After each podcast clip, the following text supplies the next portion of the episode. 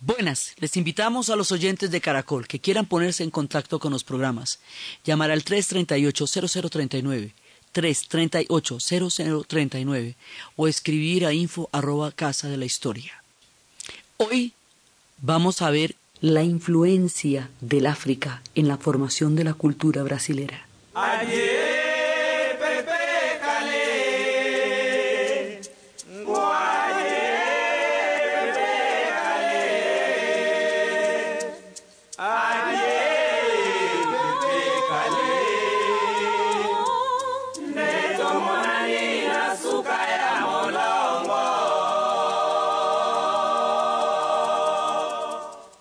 Hay un principio en la cultura occidental que se formó en la Europa medieval o se reconoció en la Europa medieval cuando se estaba dando el proceso de la formación de los derechos humanos que se llama jus naturaleza.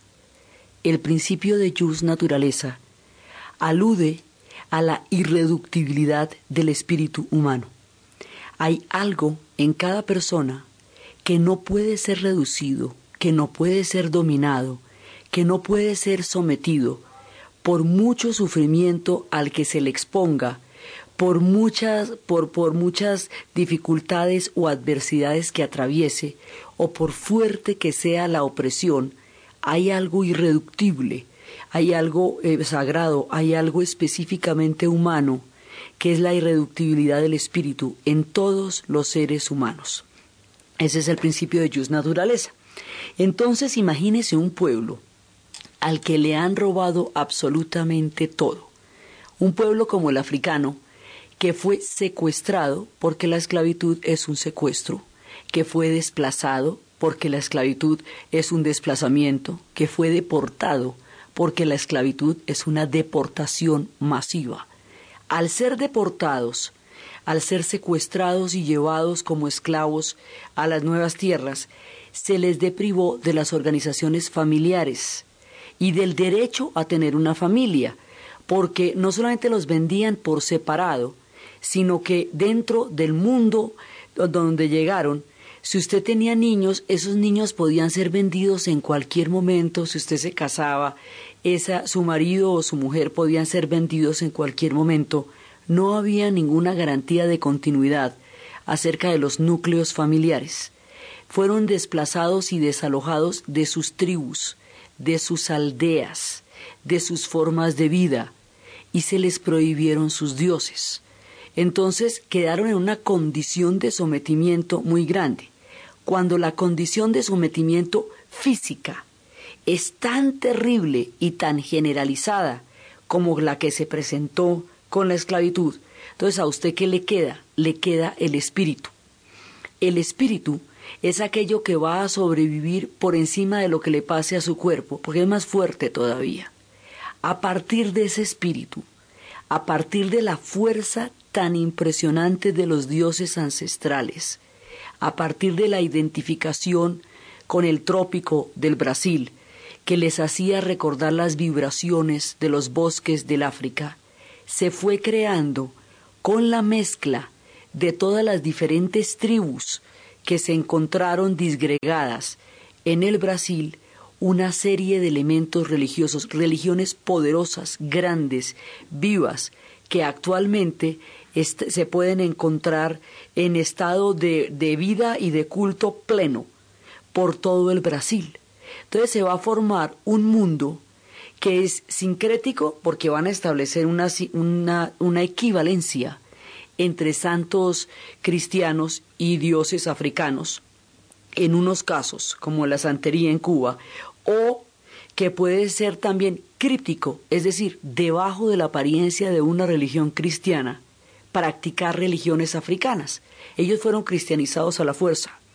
Venían de tantas tribus que utilizaron el portugués como lengua común, de la misma manera como los hindúes cuando se volvieron una nación independiente utilizaron el inglés porque la cantidad de lenguas que había ahí era una cosa increíble, la diversidad. Entonces ellos se pusieron de acuerdo para crear una manera de permanecer fiel a sus espíritus.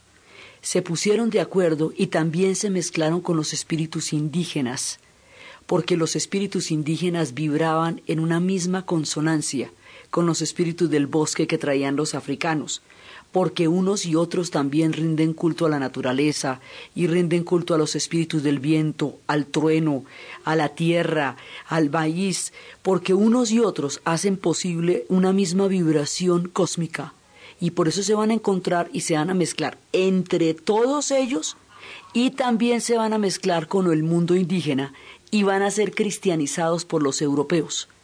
De todos esos factores va a surgir una civilización africana en el Brasil que va a tener muchos nombres, que como religión será el candomblé, será la macumba, será el culto ubanda, serán diferentes formas de entender el principio de lo sagrado, del principio africano con el principio brasilero, entonces con el nuevo mundo. Entonces, como las oleadas de esclavos vienen primero del ciclo de Guinea, que es en la segunda mitad del siglo XVI, vienen del ciclo de Angola y del Congo, que es en el siglo XVII, vienen del ciclo de Costa de Mina, que es en el siglo XVIII, y vienen de la bahía de Benin, que es hacia 1770 y 1850, van llegando todos estos, se clasifican, digamos, la, la clasificación general de los pueblos que fueron secuestrados y llevados para el África. Son los Bantú, que comprendían los Congo, Angola y Mozambique, y los llamados sudaneses, que englobaban a los Yoruba, Hausa y Jejes. Ese tráfico, el de los Yoruba, Hausa y Jejes, se hizo hacia Salvador, antigua capital del, de, de lo que era el Brasil. Entonces, eh, ahí en esa parte, en Salvador, en el estado de Bahía, es donde va a llegar una gran concentración yoruba para las plantaciones del azúcar. Es alrededor del azúcar que viene esa plantación. Entonces los yoruba traen de suyo una, un principio de creación del mundo. En el principio se dice que en, Nigeria, los yoruba vienen de Nigeria, los yoruba en tierra brasilera, primero específicamente a los yorubas y a los reinos de Oyo, pero en general a toda esta, digamos, a toda esta población que fue llevada ya se les va a conocer con el nombre de Nagós. Nagós es como se les dice en el Brasil, a la gente yoruba y a mucha otra gente que fue llevada en condiciones de secuestro y esclavitud. Entonces los yoruba tienen una mitología con los dioses y los espíritus y dicen que Olodumare, dios del cielo, envió a su mundo a sus dos hijos, Obatalá y Odobuwa. Los mandó con tres cosas, un saco, una gallina y un camaleón. En esa época no había tierra, solamente había agua. Entonces los dos hermanos no tenían dónde poner los pies, así que Olodumare dejó caer del cielo un árbol, un gran, gran cocotero, que creció a muchísima prisa y altísimo. Cuando Batolá y Olodumare llegaron a la tierra, los dos ya estaban a salvo entre las ramas del árbol, que estaba creciendo mientras ellos llegaban a la tierra, pues llegaban a, a la altura de las aguas, desde el cielo. Entonces inmediatamente Obatalá empezó a cortar la corteza del árbol para obtener el vino de palma. Y eso le pareció buenísimo, entonces se lo tomó y se quedó dormido. Y, la, y esa forma de la, de la savia, digamos, ese, esa, ese vino de palma va a tomar la forma de la savia femenina del cocotero. Y esa es una vida fuerte.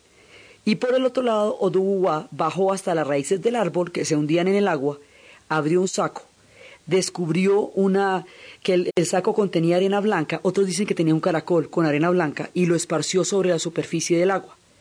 El camaleón se puso a andar con mucha cautela, porque el camaleón es un tipo cauteloso, y mientras la arena aguantaba su peso, entonces Ododuwa vació el resto del contenido del saco, que eran un montón de tierra negra y fértil. La gallina se acercó y empezó a escarbar, esparciendo la tierra en todas las direcciones, hasta que se convirtió en la tierra que hoy conocemos. Es decir, la tierra que nosotros conocemos ahora es la que se esparció en todas las direcciones a través de, la, de las patas de la gallina. Cuando Duduwa puso pie en la tierra, Olodumare envió el Ashe, que es la energía vital. Aquí lo llaman la prosperidad. Lo van a llamar en estas religiones la energía vital, la fuerza de la energía, como un regalo del cielo y se quedó con la tierra el resto de la vida. Olodumare le dio a otros hijos tres regalos, un saco de maíz para sembrar, un saco de conchas marinas para comerciar con ella, y tres barras de hierro con las que hicieron cuchillos, machetes y asadas. Así, Ododuwa se convirtió en el primer rey del Ife, centro del reino Yoruba. Este es el mito de creación africano. Con este mito van a llegar los Yoruba a tierras brasileras y allá se van a encontrar con una cantidad de pueblos con los que van a formar toda una religión. Los Yorubas no solamente van a llegar a Brasil, también van a llegar a Cuba.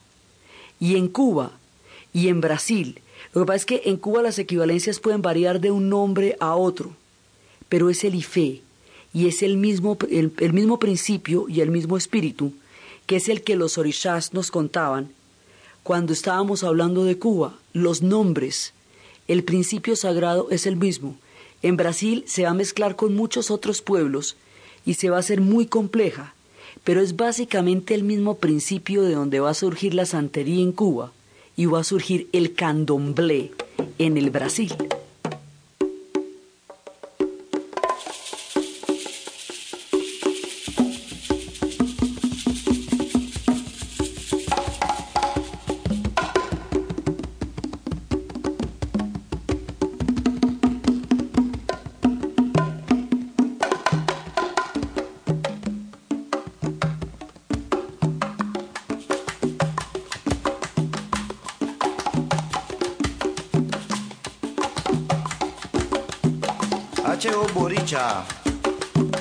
H legua, H ogun, H ochosi, H obatala, baba. H ochungi yami, H ye Miami madre, H chango cabo kabiesiwa watomi, H yueye. Dice H agayusola, H yansa ye kwa yansa hey, ye kwa hey. H o alua ye clásico popo. Dice H orumila, H o boruchare, él es lo dumare. Oricha, Eurele ko o mo fa o rumila o e bumpa ko che o mo chango dei o para me en ocha rindiendo mo fori vale pai kun lo arum un lo o fun lo. Iña un lo di un lo di a ti un lo ara ye un lo. Pa que soy di de pa que ustedes ire ali cu ire o mai ire o mo ire o wo. Ire de guanto loco salud tranquilidad paz desenvolvimiento. Esto que estamos oyendo, cantado por los orishas de La Habana, que lo oíamos cuando estábamos hablando de Cuba. Esta es la misma base yoruba que va a, crear la religión del candomblé en el Brasil. En Cuba se llama santería, en Brasil se llama candomblé. Y en la religión yoruba, el H se vuelve una palabra conocida en el Brasil y significa buena energía o alto astral. Y es el, el compendio de la energía vital, es la manera como la presencia de Dios se hace visible para todos. Es la filosofía del candomblé, es el poder que hace que las cosas sucedan. Entonces ellos tienen la cosmogonía yoruba en el Brasil. Habla de una trilogía representada por Olofi, Olodumare y Olorum, exactamente como estábamos escuchando acá, que son las formas del absoluto, que mira desde lo alto a todos y es parte intrínseca de la metafísica de los yoruba. Esta trinidad tiene, por supuesto, una, un, también tiene la parte de la Trinidad de la trilogía católica. Sí, se basa también, establece equivalencias con la Trinidad de los católicos. Entonces ellos van formando el culto a los orishas y a la naturaleza. Existe una relación entre los orishas y la naturaleza, y es la importancia de las hojas y del ambiente natural, que es parte de la liturgia del candomblé. Entonces van acercándose a través de esto para entender el Ashe. Los orichas se atraviesan con las nociones de experiencia, de búsqueda, y la religión yoruba está profundamente ligada al arte, y la manera como esa religión se va a entender en el Brasil es como la divulgación del arte, la adoración de todas las formas de la divinidad en un sentido artístico de la palabra. Esto tiene que ver, digamos, con todo el sentido de la formación de la vida y de la creación de los humanos. Entonces van, van generando una religión que tiene la misma base que tiene la cubana, pero esta es la versión brasilera y tiene pues las particularidades de la cultura del Brasil, tiene los arquetipos, las equivalencias son distintas y se, digamos, de unos a otros. Ellos tienen un santo para la viruela, que es al que asimilan con San Lázaro. Cuando nosotros hablábamos de los cubanos, San Lázaro era Babaluayé. Ellos tienen Ejús, que son los mensajeros responsables que van a traer el H al mundo, al mundo de los, del mundo de los dioses, que es el Orún. Entonces, ellos van a empezar todo este intercambio y toda esta manera de crear una religión. Con Ogún, que es el herrero, tienen exactamente también una misma cosmovisión, un mundo de los dioses con Ososi, que es el cazador y protector de los animales y que no tolera a aquellos que matan sin necesidad de alimento. Con Iroko, que es el orisha árbol, pero como orisha árbol eh, eh, lo llaman la gameleira, como eh, se habla de un árbol que existe en el Brasil, que es el Iroko el que existe en África. Como no existe en el Brasil, lo llaman gameleira branca y es la equivalencia, es decir, se van adaptando al mundo brasilero y están el, el oisam, que son las hojas y que es, el que tiene que estar por el mundo entero. Está Obalayé, es el dios de la viruela, que es, es el dios de la viruela que ellos lo comparan con San Lázaro, mientras que los cubanos es Ababaluayé, al que, al que equivalen a San Lázaro. Digamos, hay diferencias de esa naturaleza, pero en esencia son religiones fundamentalmente yorubas, que en Cuba se llaman santería y en Brasil se llaman candomblé. Entonces está Osumare, que es la serpiente del arco iris, que vive girando alrededor del mundo y durante seis meses es hombre y los otros seis meses es mujer, y entonces se llama Besem y así y los orillas en la tierra representan las riquezas escondidas en el subsuelo. También llevan agua al palacio del regreso de Changó en el cielo y garantizan la perpetuidad del ciclo de las aguas del planeta. Y en el candomblé también se dice que Sumare es el dueño de los sonidos, del arte y de la belleza. Y así esta gente va desarrollando Nanae la madre de los muertos, del agua detenida en las lagunas y de la lluvia fina que hace el barro y que tiene que ver con ella es una deidad anterior a la edad de hierro. Entonces son deidades sumamente antiguas. Uno de los orishas más sobresalientes pues es Shango, que es el guerrero viril y apasionado, y en Cuba Shango es Santa Bárbara, y es la Santa Bárbara bendita, y son las mujeres de Shango, aquí es una, es, es una divinidad masculina y viene del reino de Oyo. Ella resuelve, él resuelve las cuestiones de justicia y no descansa mientras se cometen crímenes y es incompatible, su esencia es incompatible con la muerte, porque es el Señor del fuego. Osun es de la nivelidad de las aguas dulces, del poder de la seducción, que se trasluce en la belleza física, en la dulzura de la voz y en la delicadeza de los gestos. Y así cada uno de ellos, Yemanja, es importantísima, la madre que se desdobla en amores y comprensión en la crianza de los hijos. Es la, es la gran madre. El primer día del año las personas de todas las religiones se van sobre la bahía de Guanabara, en Río de Janeiro, y empiezan a tender flores para honrar a la Señora de las Aguas, Yemanja. Y eso es muy importante, es el rito más multitudinario e importante que hay, porque es el que trae el nuevo año, y es el que, donde le piden a la Madre, que ellos la, sincretizan con Nuestra Señora, la Madre de Dios, y ellos le piden que el año siguiente sea bueno, que traiga bendiciones para todos. Ella se une con Obatalá para procrear los orishas Yemanja. Después de este culto y en ese tiempo se, une con Obatalá para crear a los orishas.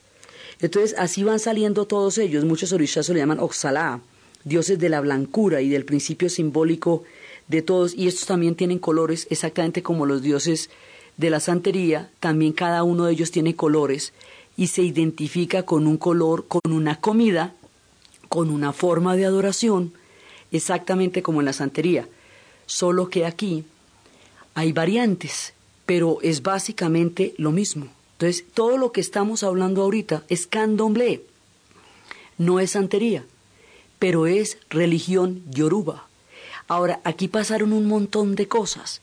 Resulta que los yorubas, y particularmente la gente del reino de Oyo, tuvo durante muchísimo tiempo grandes guerras con el reino de Dahomey, hoy país de Benin, que quedaba ahí al lado.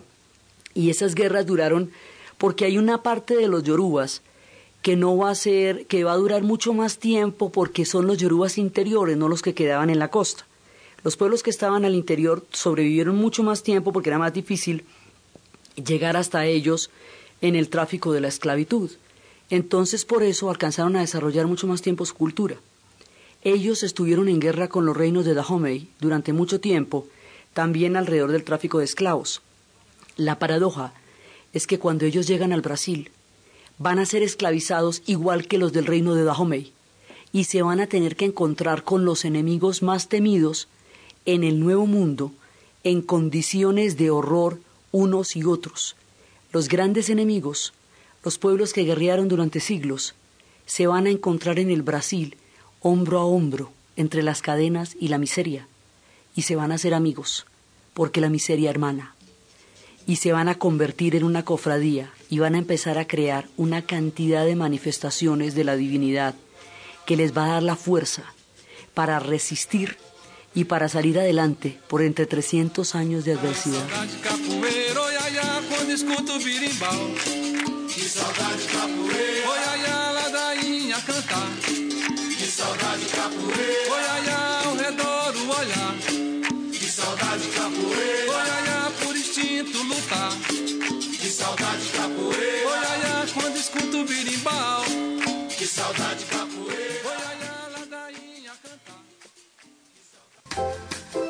Pacific Rubiales, una empresa de petróleo y gas, acompaña la historia del mundo en su viaje por Brasil www.valoresbancolombia.com slash trading para comprar y vender acciones por Internet. Presenta la hora en Caracol Radio. 11 de la mañana 28 minutos. Disfrutar de nuevos momentos para divertirse es más simple de lo que crees. Con la tarjeta American Express de Bancolombia puedes tener Pasaporte VIP, un programa de experiencias gastronómicas y de entretenimiento. Y con miércoles de ofertas tienes todo un día de descuentos todas las semanas en más de 300 establecimientos. La tarjeta American Express de Bancolombia te da más de eso que tanto te gusta. Solicítala ya. Conoce los términos y condiciones en www.bancolombia.com slash beneficios Amex. Vigilado Superintendencia Financiera de Colombia. Fiat, por la pasión, te invita a disfrutar la vida al estilo italiano. Presenta Última Hora, Deportiva Caracol. Hablamos de las principales ligas del mundo, recordamos resultados en Inglaterra, el líder Liverpool cayó dos goles por cero ante el Chelsea que dirige José Mourinho. Con este resultado, el Liverpool sigue primero con 80 puntos, el Chelsea segundo con 78 y el Manchester City, que está ganando dos goles por cero al Crystal Palace, está en el tercer lugar con 77 unidades. En España, el líder atlético de Madrid le está ganando un gol por cero al Valencia en el minuto 73. El español cayó 1-2 ante el Almería. Y en la Liga de Italia, el Torino le ganó dos goles por cero al Udinese, Lazio venció 2-0 al Livorno, Cagliari 1-0 al Parma, mientras que el Verona le ganó cuatro goles por cero al Catania. Atalanta, el equipo donde actúa Mario Alberto Yepes, jugará a la 1 y 45 de la tarde ante el Génova. ¿Y qué pasó con Santiago Giraldo en el ATP 500 de Barcelona? Don Estefano Figlioli. Bueno, Jair Giraldo fue ampliamente superado por el japonés Kei Nishikori, decimoséptimo en el ranking mundial en la final del ATP 500 de Barcelona. En una hora y trece minutos le bastaron al japonés para imponerse sobre Giraldo con parciales de 6-2 y 6-2. Termina así un gran torneo para Giraldo que después de este torneo seguramente escalará algunas clasificaciones en el ranking del ATP.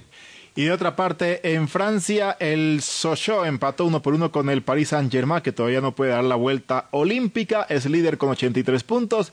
Y segundo, el Mónaco, que ganó ayer con 75 unidades.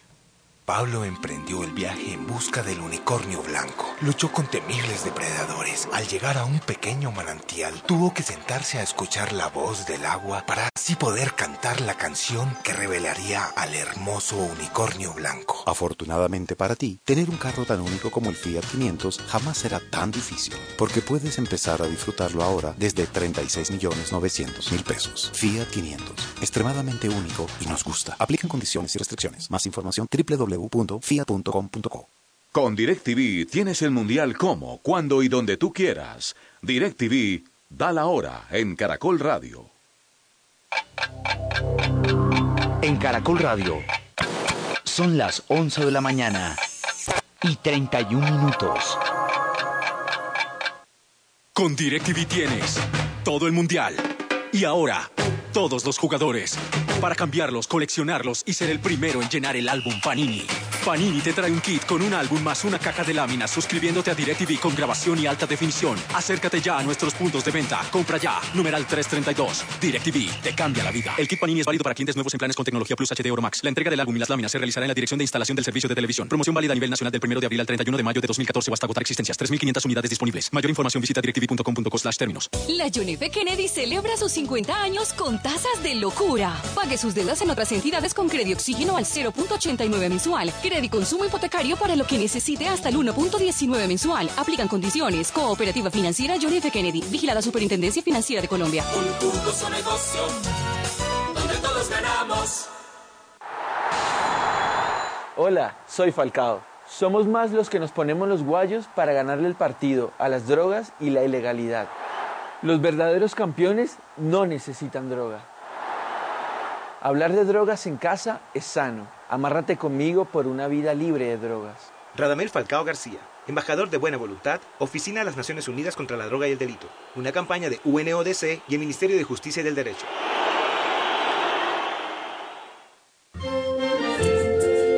Este lunes 28 de abril a las 12 de la noche por Caracol Radio más compañía, así canta Colombia. Brindaremos un concierto inolvidable, notables invitados de nuestra música.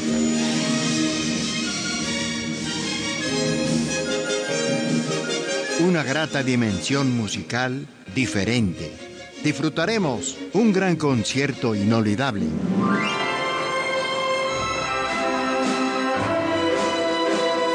En Así Canta a Colombia, este lunes 12 de la noche, presenta Caracol Radio, más compañía.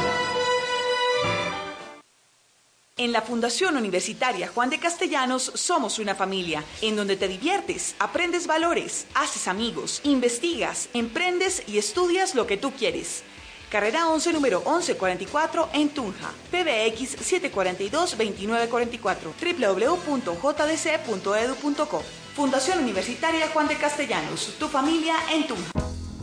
Este domingo a las 9 y 30 de la noche en el Club de Lectura de Caracol Radio Últimas noticias del nuevo idiota iberoamericano con el escritor Álvaro Vargas Llosa.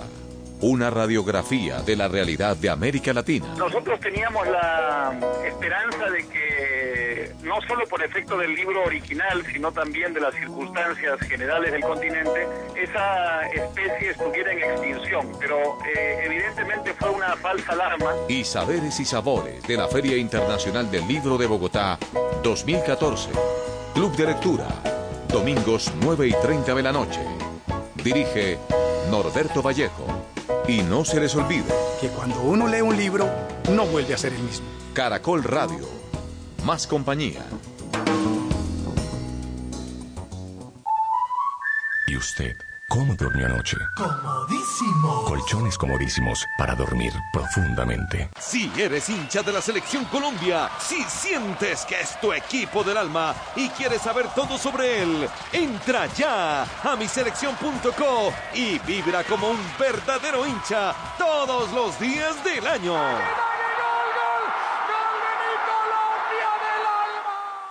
Camisas y pantalones Monarca tienen nuevos conceptos y evolución plena que actualizan la moda. Colecciones con el sello de la creatividad, distinción y calidad en todas sus prendas. Luce como tú quieras. Sport, clásico, elegante. Camisas y pantalones Monarca visten a Colombia desde Ibagué. Pídelas en tiendas de moda.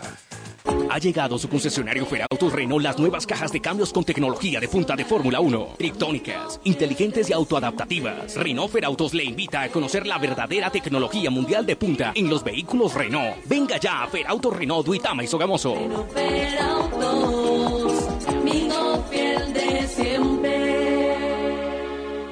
En la Fundación Universitaria Juan de Castellanos somos una familia en donde te diviertes, aprendes valores, haces amigos, investigas, emprendes y estudias lo que tú quieres. Carrera 11, número 1144 en Tunja. PBX 742-2944. www.jdc.edu.co. Fundación Universitaria Juan de Castellanos. Tu familia en Tunja. ¿Y usted? ¿Cómo durmió anoche? Comodísimo. Colchones comodísimos para dormir profundamente. Miguelito, prepárese que el domingo el Carrusel Caracol empezará a la una de la tarde y terminará a las 9 y 30 de la noche. ¿Qué qué? Uy, pero traigan pollito o algo porque eso va largo. Miguelito, tendremos los dos partidos, Itagüí Junior y Equidad Millonarios. Y mi Nacional y mi Barça. Tranquilo, tranquilo, todo en el Carrusel Caracol, todo, todo, el primer programa deportivo de la radio en Colombia.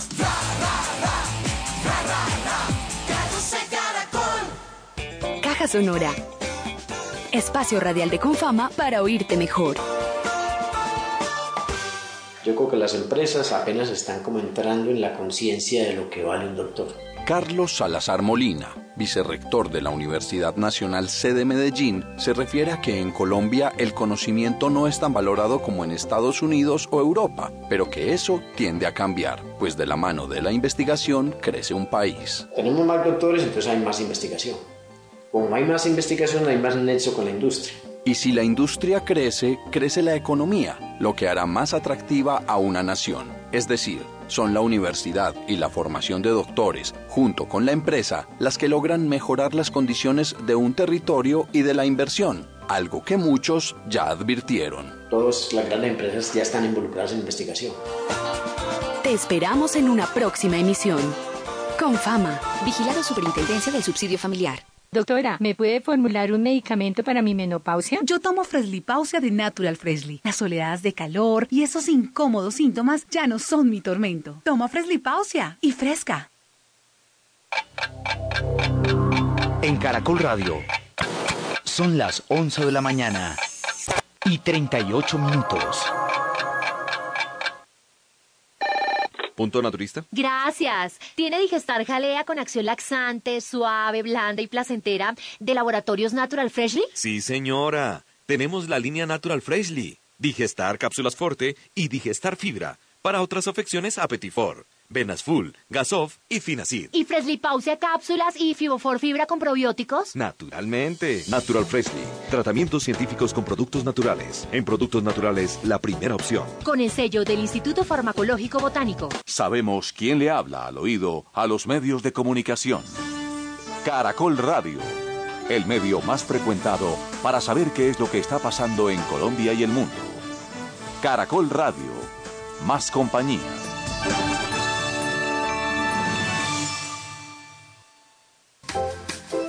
Pacific Rubiales, una empresa de petróleo y gas, acompaña la historia del mundo en su viaje por Brasil.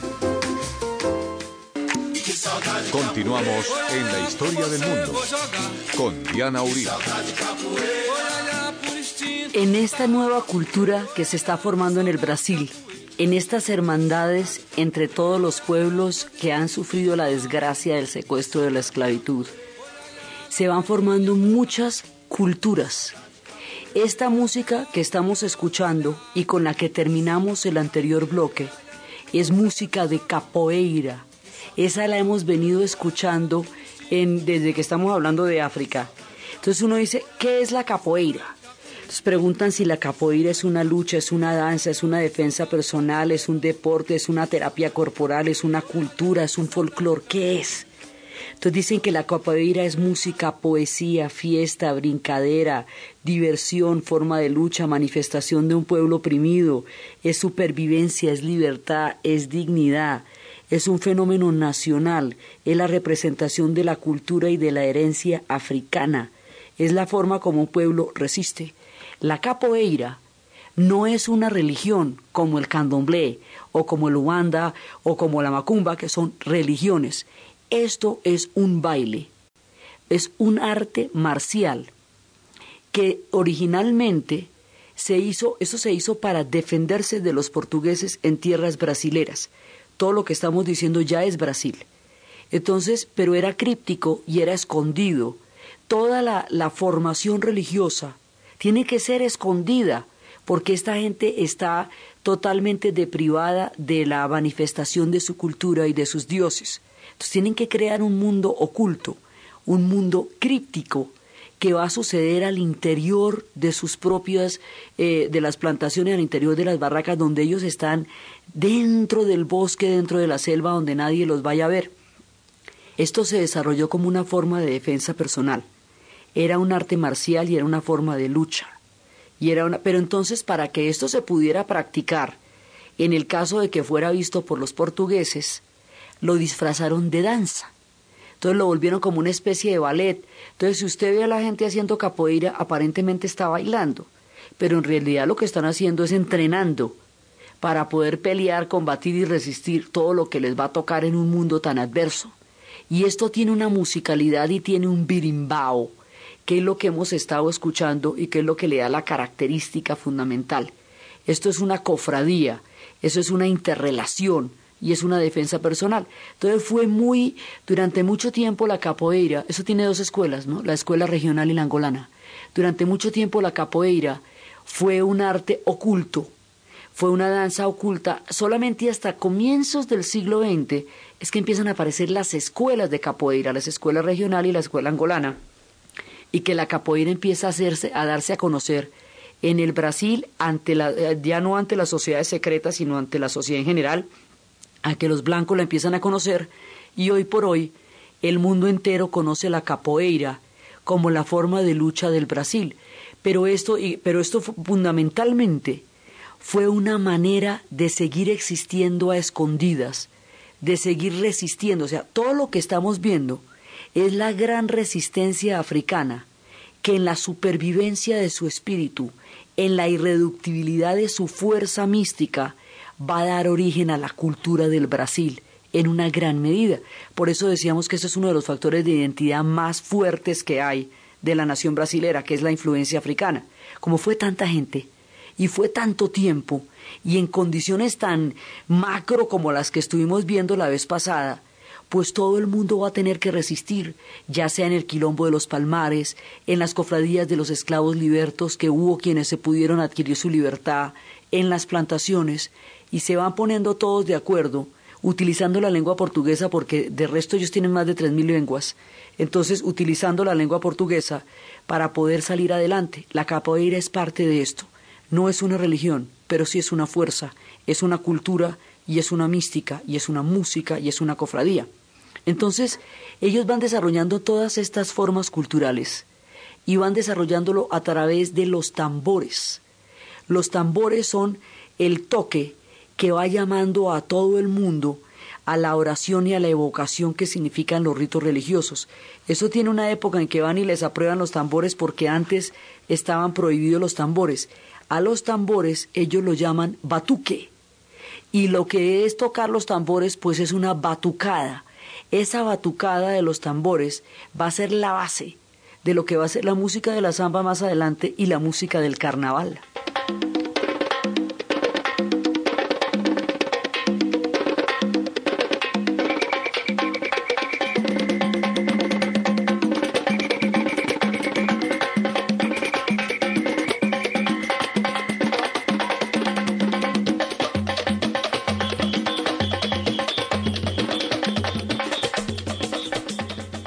Este sonido, que ya tiene un aire muy brasilero, viene del batuque, que después se van a volver grandes danzas y después se va a volver samba y después se van a volver carnavales y, y va a ser una de las cosas que va a caracterizar la idea que el mundo conoce de Brasil.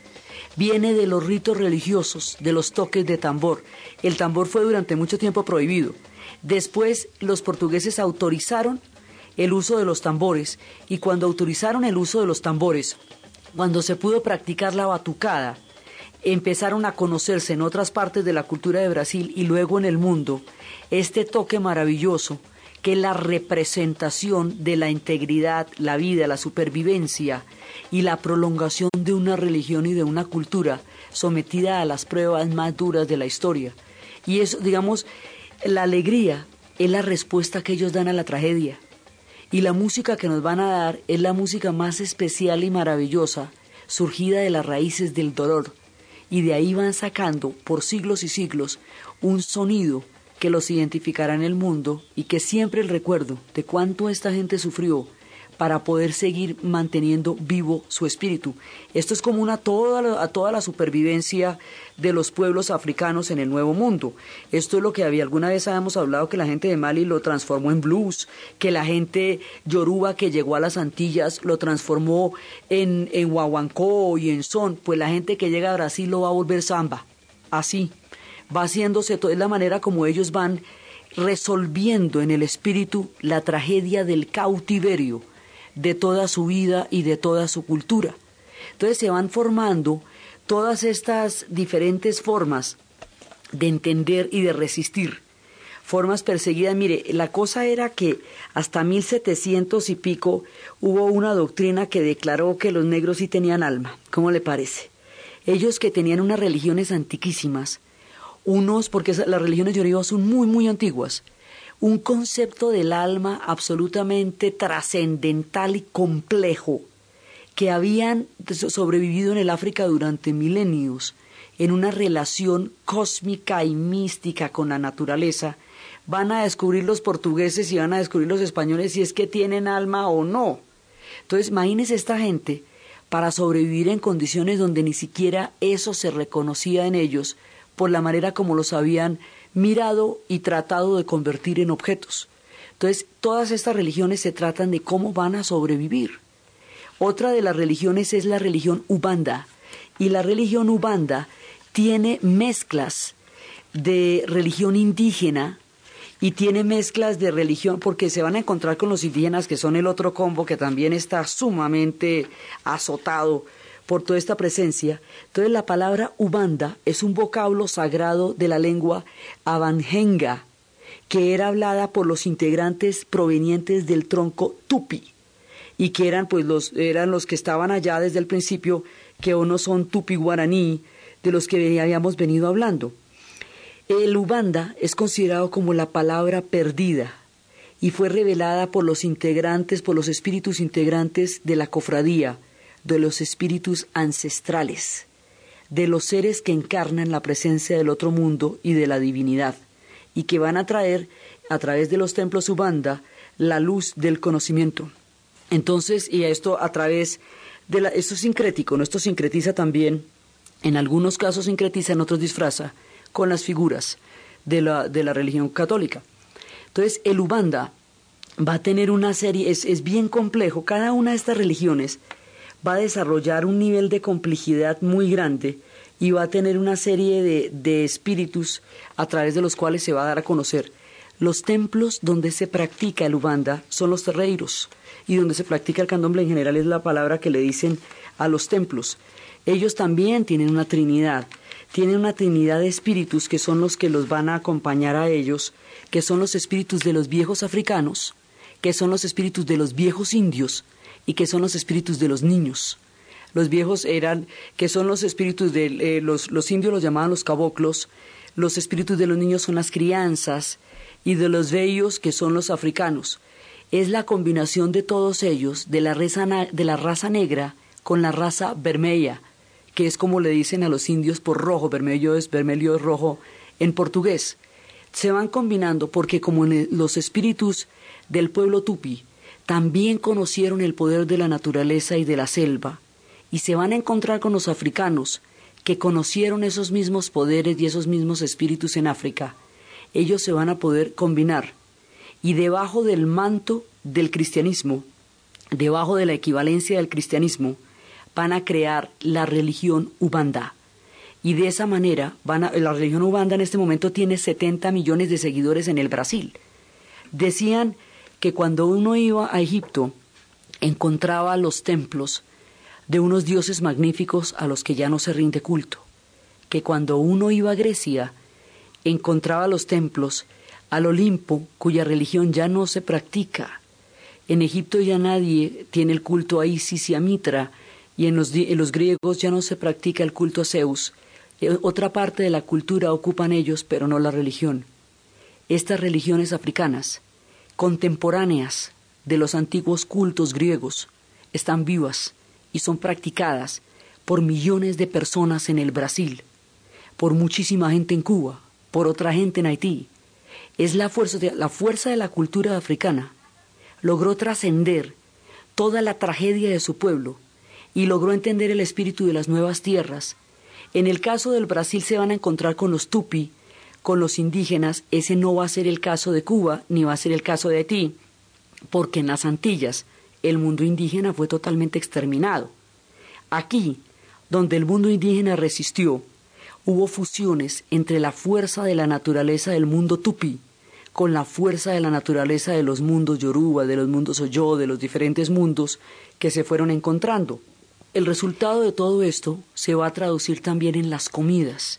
El aceite de dendé, el orí, va a generar unas comidas maravillosas y va a dar la mezcla que produce la exquisitísima comida brasilera, que es una de las comidas más deliciosas que uno se puede imaginar. En particular la comida baiana y todo lo que es el batapá, lo que es la falofa, todo eso va, eh, va generando del mundo indígena sale pues lo que, lo que es la farofa que nosotros eh, llaman, llaman mandioca, del mundo, del mundo africano sale el aceite de dendé, que es uno de los aceites más importantes para la cocina.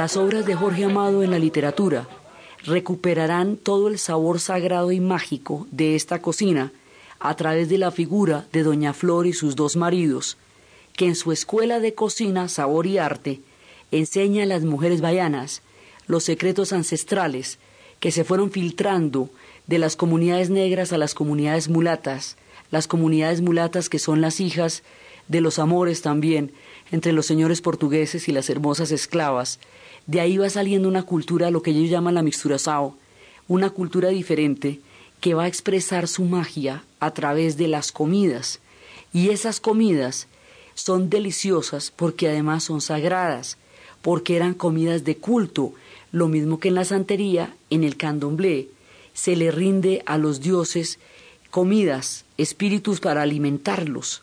Esas comidas se fueron volviendo recetas, se fueron mezclando con las diferentes influencias del Brasil y dieron como resultado la exquisita comida mayana, que tiene todos estos elementos de culto, de magia, de adoración, de misticismo y de religión en sus sabores, y por eso son tan especiales.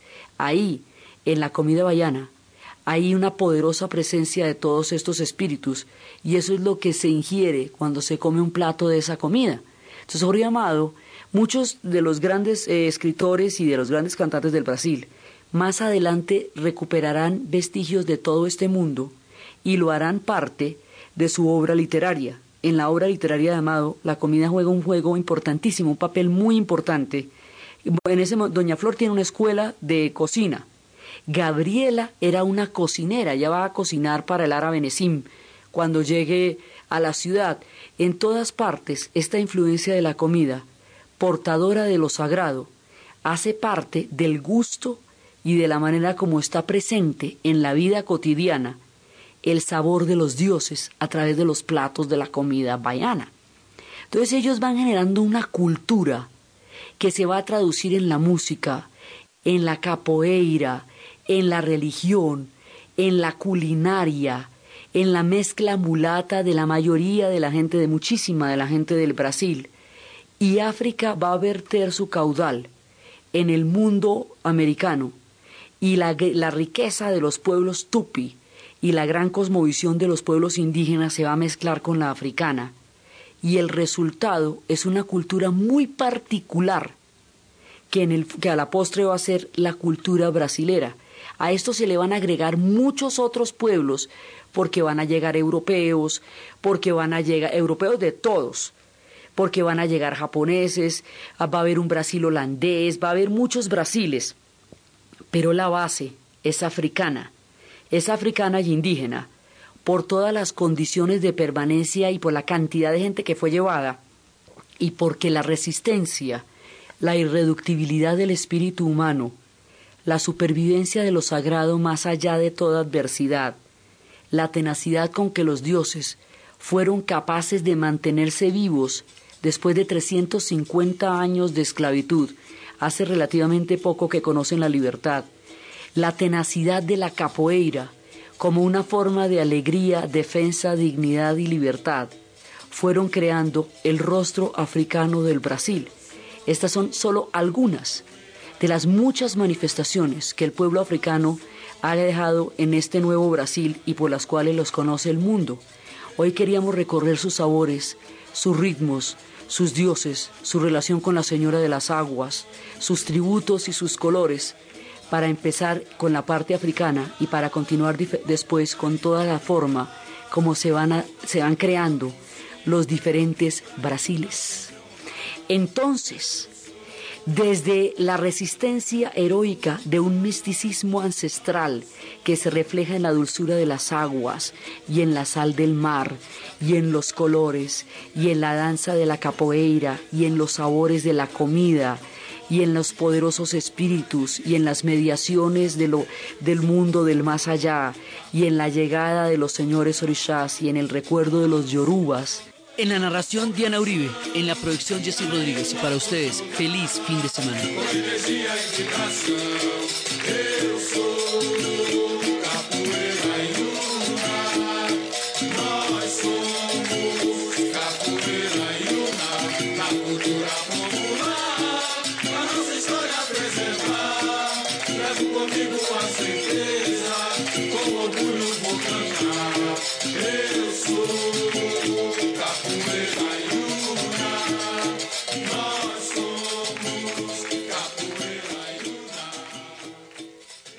Con Efecti, cualquier colombiano puede hacer sus giros, pagos y recargas. Efecti te da la hora en Caracol Radio. 11.59 minutos. Efecti te lleva a Brasil. Realiza tus giros y pagos de facturas en los puntos de atención Efecti Servientrega y participa por 18